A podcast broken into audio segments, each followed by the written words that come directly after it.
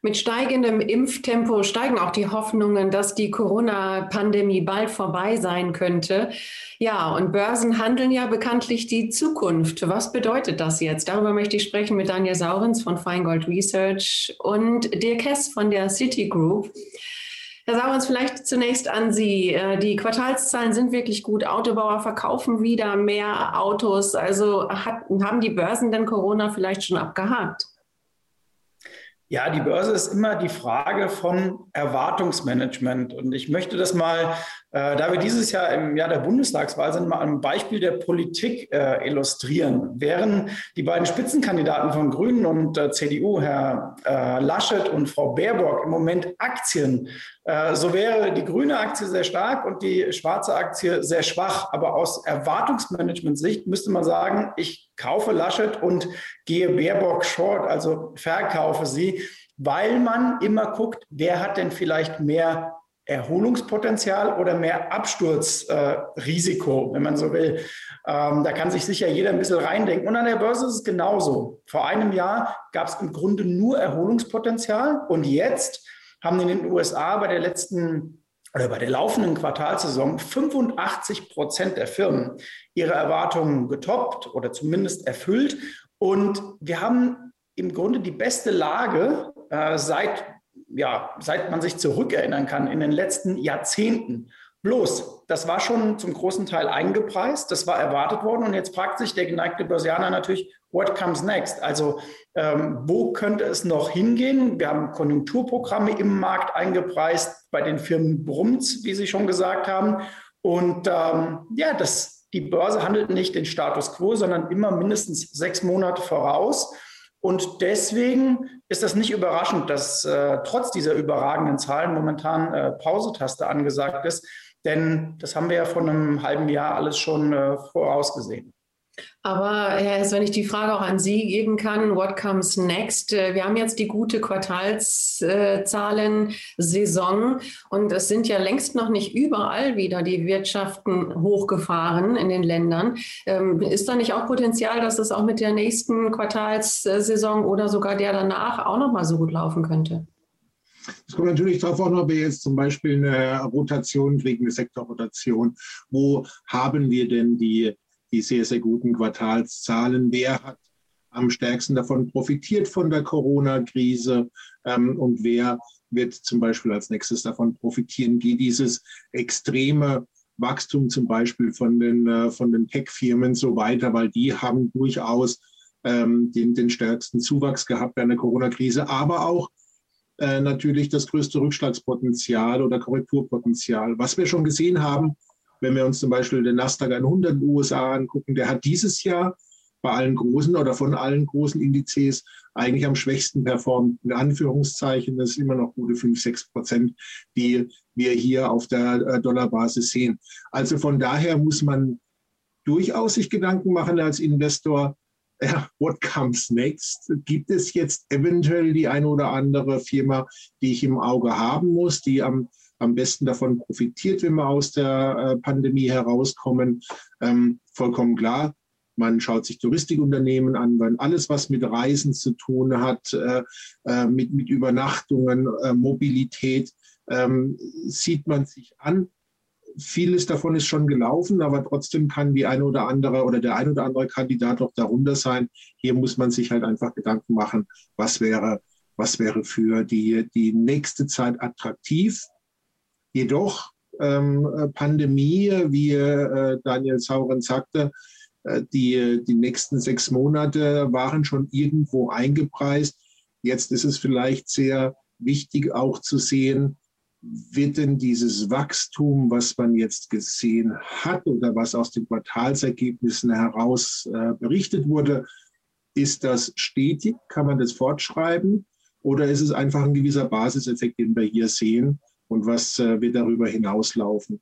Äh, unheimlich wichtig für viele äh, wird definitiv sein, wie wird denn wie werden die Notenbanken auf äh, dieses erwartete Wachstum der nächsten Zeit reagieren? Ähm, und nicht in der nächsten Zeit, sondern über die nächsten ja, 12 bis, äh, bis äh, 24 Monate.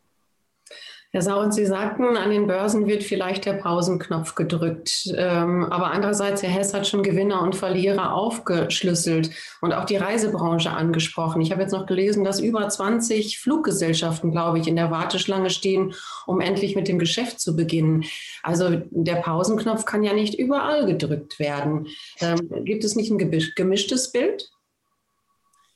Ja, ich glaube, man muss das Ganze etwas äh, unterteilen und zwar nach Aktiengruppen. Ich will dazu mal ein paar Beispiele nennen. Äh, Gruppe 1 wäre die Aktien, äh, sind die Aktien, die von einer generellen Wirtschaftserholung profitieren und in diesem Zyklus mitlaufen. Das sind die uns altbekannten Daimlers und BASFs dieser Welt, äh, denen natürlich eine Erholung äh, gut tut. Dann haben wir die zweite Gruppe, die von Corona im Endeffekt profitiert hat, aber ohnehin schon eine sehr, sehr starke Marke aufzuweisen hat. Da haben wir in dieser Woche gesehen, der Zalando mit Zahlen, da läuft es hervorragend. Da wäre es, glaube ich, auch ohne Corona weiterhin gut gelaufen, aber es gab zwischenzeitlich dann nochmal einen Zusatzboost. Amazon wäre äh, im Grunde genommen die gleiche Kategorie. Und dann gibt es die nächste Kategorie von Aktien, wie beispielsweise eine Zoom oder eine Peloton, die jetzt auch noch ein paar extra Probleme haben in den USA, oder Shop-Apotheke könnte man äh, nennen, eine Home24, eine Westwing, die jetzt ein Jahr lang außergewöhnlich gut funktioniert haben wegen Corona, weil natürlich jeder nach Hause bestellt hat. Äh, HelloFresh wäre da vielleicht auch noch zu nennen, äh, um ein paar Beispiele zu geben, Delivery, äh, die jetzt aber in schwierigeres Fahrwasser kommen. Denn klar, jetzt wird geöffnet, der Sommer kommt, ähm, irgendwann sind die Impfungen weit fortgeschritten, dann bestelle ich weniger Essen nach Hause. Ich muss nicht unbedingt mich zu Hause noch neu ausstatten. Das wird dann nicht mehr in dem Wachstumstempo weitergehen. Und deswegen sind das Aktien für uns, die Rückschlagpotenzial haben. Sieht man übrigens auch schon, wer sich mal anschaut, Peloton halbiert, Shop Apotheke schon minus 30 Prozent. Eine Home24 hat deutlich nachgegeben.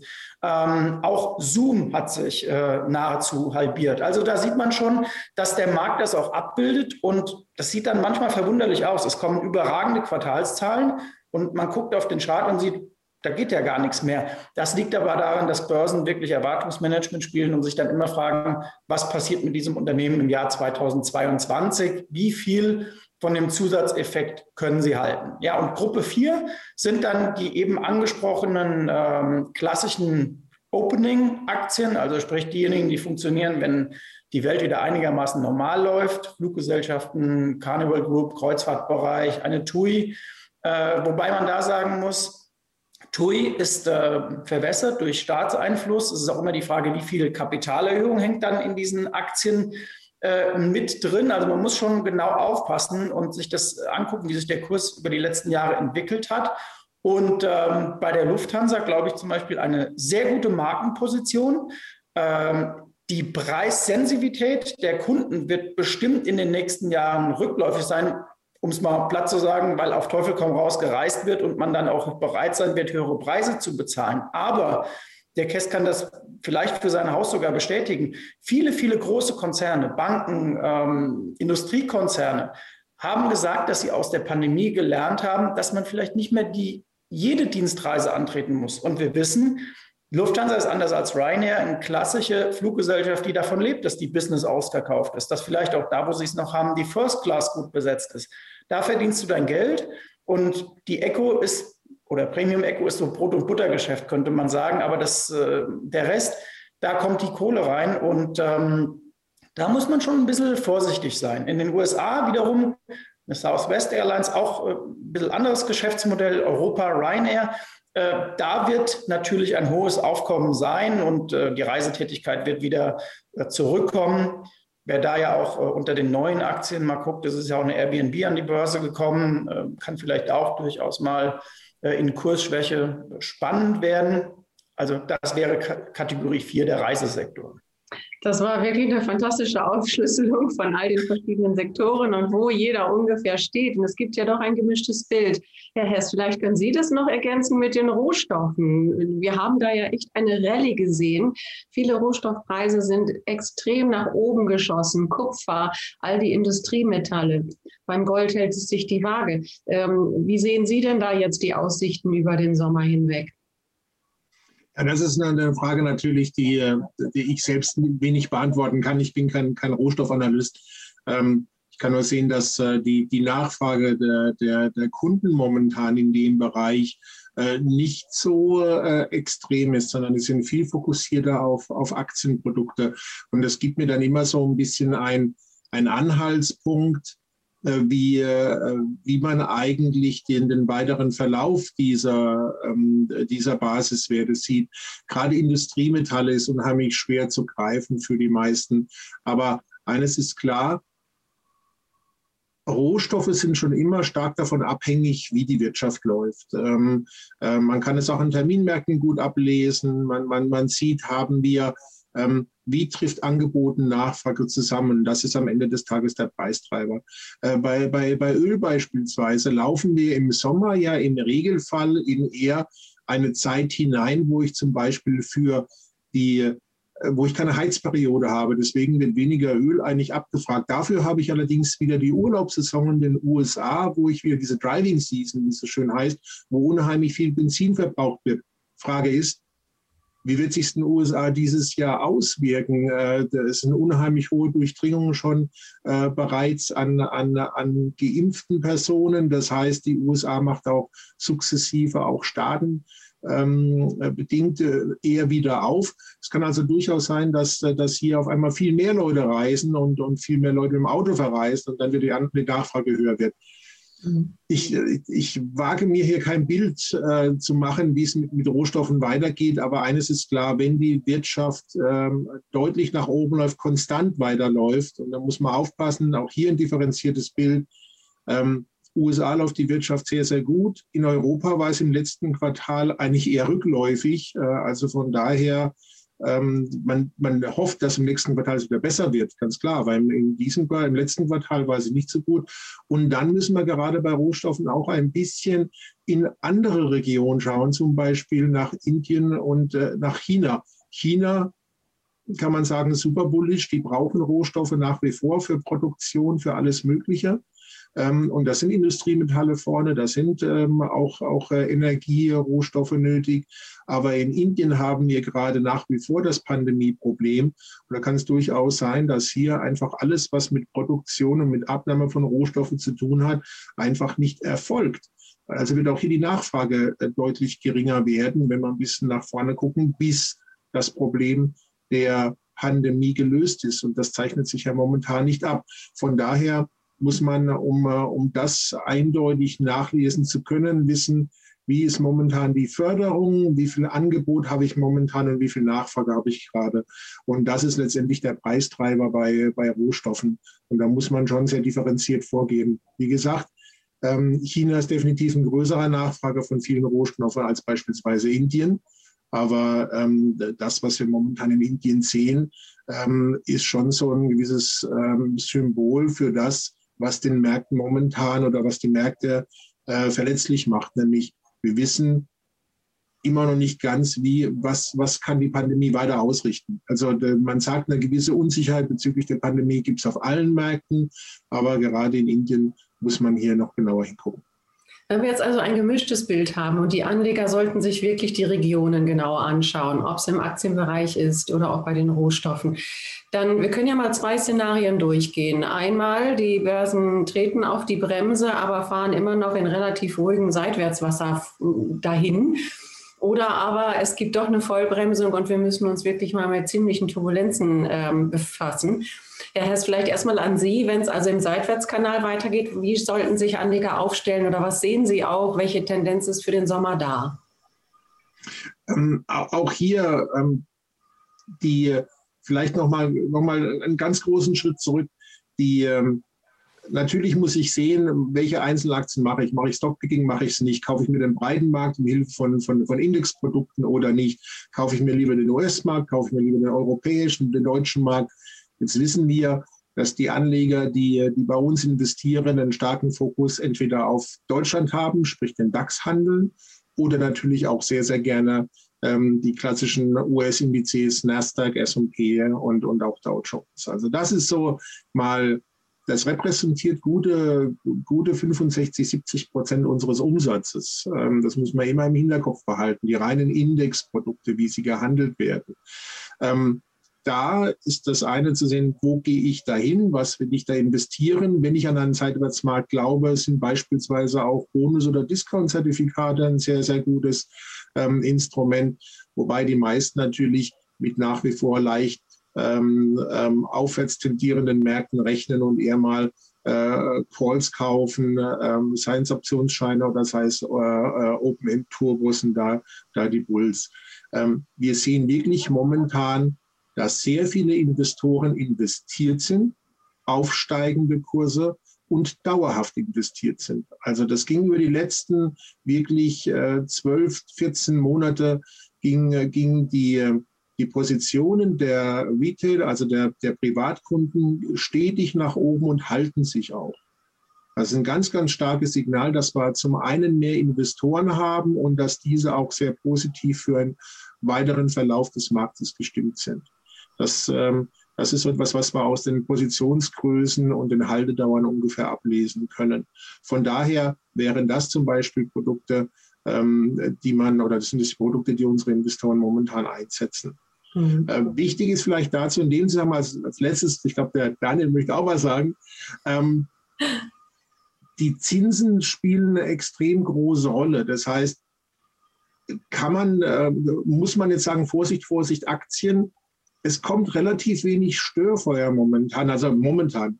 Jetzt sage ich da gleich noch was dazu. Also die, die, die Aktienmärkte sind eigentlich momentan einer der wenigen Bereiche, wo man noch Renditen erwirtschaften können. Wir haben das auf der Zins- oder in anderen Märkten nicht. Außerdem sind gewisse Märkte auch schwerer zu investieren als zum Beispiel der Anleihe, sprich der Zins- oder der Aktienmarkt. Trotzdem Vorsicht, wir haben es diese Woche kurz gesehen. Vielleicht war es der Auslöser, nämlich die Befürchtung, dass ähm, die amerikanische ähm, äh, Finanzministerin sagt, Vorsicht, wir werden die Zinsen eventuell erhöhen, was sie dann dementiert hat. Aber alleine der Gedanke, dass man in den nächsten, ähm, in absehbarer Zukunft die Zinsen erhöht, um das Wirtschaftswachstum ein wenig zu reflektieren und auch das Tapering, sprich. Den Rückkauf der Anleihen äh, wieder höher fährt, also den, das praktisch das, nein, das Tapering zurückfährt, das alleine sorgt für eine unheimliche Nervosität im Markt. Und da muss man ein bisschen drauf gucken. Das kann das Szenario relativ schnell stören. Wobei, wie gesagt, da scheint es auch für die nächsten drei bis sechs Monate ein bisschen ruhiger zu sein.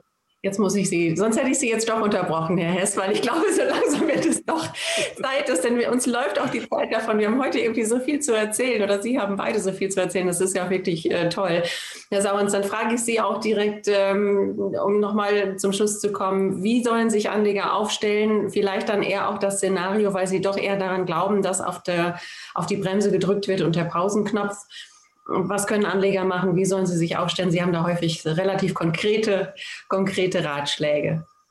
Genau, dann mache ich es auch mal äh, ganz konkret. Also zum einen, äh, man kann die Produktkategorien auch mal wechseln. Wir haben das in unserem Börsendienst äh, im Moment unseren Anlegern auch äh, immer wieder empfohlen. Und zwar, dass man auch mal sagt, ich gehe von dem reinen Turbolong zum Beispiel auch in eine Produktkategorie, die sehr unterschätzt ist, nämlich die Discount-Optionsscheine, wo übrigens die City, wie ich gesehen habe, zuletzt ja auch eine Palette hingestellt hat und äh, in Emissionen gegangen ist. Also das ist ein sehr sinnvolles Produkt für private Investoren auch, setzen übrigens auch einige Vermögensverwalter ein. Das man nur nebenher. Also nur weil es Discount-Optionsschein äh, heißt äh, und einen Discount hat, ist es nicht schlechter, sondern vielfach sogar besser als der klassische Optionsschein, je nach Marktlage.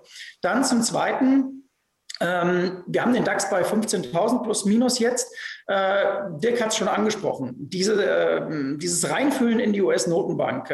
Und das konnte man in dieser Woche sehr gut sehen. Arbeitsmarktdaten in den USA. Wir haben das verrückte Szenario jetzt wieder. Etwas schlechtere Arbeitsmarktdaten sind eigentlich gute Daten. Warum? Weil dann die Wahrscheinlichkeit geringer ist, dass die Notenbank aktiv werden muss auf der Zinsseite. Das heißt, man muss sich das angucken als aktiver Anleger und sich immer überlegen, nicht was habe ich an Daten, sondern was denkt der Markt gerade was würde dem Markt helfen? Und darauf kann man handeln. Und das hat in den letzten Tagen hervorragend funktioniert, wenn man sogenannte Upholer-Trades gemacht hat. Das heißt, ich kann auch mal sagen, ähm, ich stelle mich in den Markt und setze darauf, dass er intraday eine gewisse Volatilität hat. Aber ich kann auch sogar sagen, ähm, wenn es mal ein bisschen nach oben rausläuft, dann gehe ich mal taktisch auch mal in eine Short-Position. Und wenn es ein bisschen nach unten übertreibt, gehe ich mal taktisch in eine Long-Position. War in der letzten Woche hervorragend zu lösen, dank Frau Jellen, die ja da äh, einmal Hü und einmal Hot gesagt hat, wenn man so will. Und dann die Frage äh, bei den Einzelaktien und beim DAX produktseitig, was kann ich Intelligentes tun? Man muss nicht nur eins zu oder man muss nicht eins zu eins im DAX investiert sein, sondern es gibt ja auch Bonuszertifikate, wie Dick schon sagte. Und wer sich da mal anguckt, man muss nicht immer diejenigen mit Aufgeld nehmen, sondern man kann ja auch sagen, ich nehme mal ein Papier, März 2022 oder Juni 2022 äh, Laufzeit und habe eine Zielrendite von 10 Prozent. Man darf nicht vergessen, der DAX müsste ja schon auf 16.700 über den groben Daumen steigen, damit ich besser mit dem Direktinvestment DAX fahre als mit meinem Bonuszertifikat. So, und wer jetzt 10% anpeilt in den DAX-Bonus, der kann schon ganz ordentlichen Sicherheitspuffer nach unten nehmen, wohlgemerkt bei in etwa gleichem Risiko, äh, als würde ich jetzt ein DAX-Index-Zertifikat kaufen oder einen äh, ETF. Also da kann man sich intelligent positionieren. Und dann zu guter Letzt, äh, es gibt ja in jedem Jahr eine äh, Börsenkorrektur. Wir haben das mal ausgewertet bei Feingold Research. Das Mindeste, was der DAX und auch der S&P in jedem Jahr seit dem Jahr 1980 von seinem Top jeweils verloren hat, also über den Daumen sieben bis acht Prozent. Das heißt, so dieses Niveau 13.800, das alte Ausbruchsniveau, wäre im Grunde genommen für das Jahr 2021, so wir davon ausgehen, dass wir jetzt ungefähr mal so in der Region sind, wo äh, so, ein, so ein Top gebildet werden könnte, mal so ein Mindestkorrekturlevel, das man über den Sommer mal anlaufen äh, könnte. Und wer dort sagt, ich bräuchte gerne Absicherung oder eine Teilabsicherung, dem sei gesagt, Volatilität beachten. VDAX New, wenn der so unter die 20 kippt, so 18, 17, dann sind Put-Optionsscheine auch günstig. Oder aber auch als Beimischung, als taktische Beimischung mal einen Discount-Put oder ein Reverse-Bonus-Zertifikat, da kann man auch was machen. Und so baut man sein Depot intelligent und vor allen Dingen auch innerhalb der Wochen, äh, die es am Markt äh, gibt und innerhalb der Verläufe äh, antizyklisch zusammen. Und dann nimmt man auch Risiko aus dem Depot und wie gesagt, macht das einigermaßen schlau, wie ich finde. Das heißt, Herr Saurens, ja oder nein, Sie sehen den DAX dann am Ende des Sommers unter 14.000 Punkte? Ja, da muss man jetzt gar nicht in die, in die Prognostikerseite gehen. Es wäre, ich sage so, es wäre absolut A, gesund, B, völlig äh, äh normal, wenn das passieren würde. Und auch mal, um in US-Größen zu sprechen, wenn der SP 500 von 4200 mal auf 3,6 oder 3,7 im Sommer korrigiert, völlig in Ordnung.